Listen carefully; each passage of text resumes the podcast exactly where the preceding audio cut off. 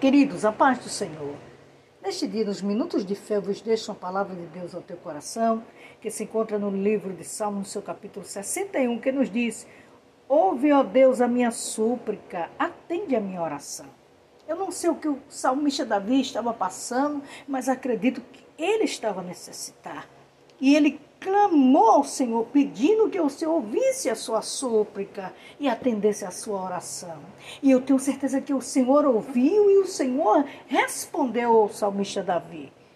E neste dia, talvez você esteja passando momentos difíceis, apertos, tribulações desta vida, a necessidade que é grande, mas o Senhor está aqui, está aí para te socorrer para te responder, para te dar vitória, para pelejar por você e lhe ajudar nesta caminhada.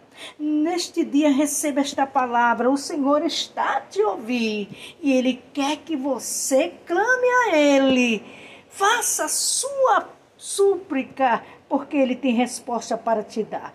Amém, queridos? Que Deus em Cristo vos abençoe, porque o nosso Deus ele é fiel e continua respondendo oração de crente, petição de crente em um nome de Jesus.